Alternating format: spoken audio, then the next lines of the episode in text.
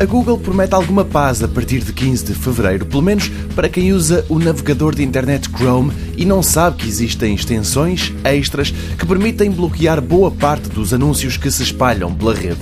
É nesse dia que a gigante da internet vai disponibilizar uma nova versão do seu browser que vai esconder anúncios demasiado invasivos.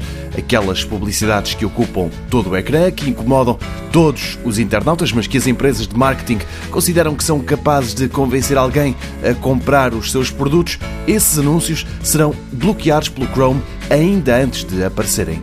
É uma medida que não espanta. Já antes, a Google tinha afirmado que iria castigar no seu motor de pesquisa os sites que optam por esse tipo de anúncios, começando a penalizá-los no algoritmo. Agora exerce pressão a partir do navegador de internet. Publicidades que ocupam todo o ecrã, que incluem vídeo e som, que começam a tocar automaticamente ou que exageram nos flashes tudo isso é banido.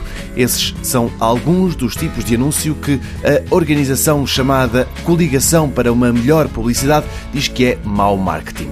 Antes de medidas mais drásticas, a empresa promete avisar os sites que contêm publicidade que está a pisar a linha se ao fim de 30 dias nada for feito, a gigante da internet garante que vai bloquear todos e quaisquer anúncios, mesmo aqueles que cumpram as regras.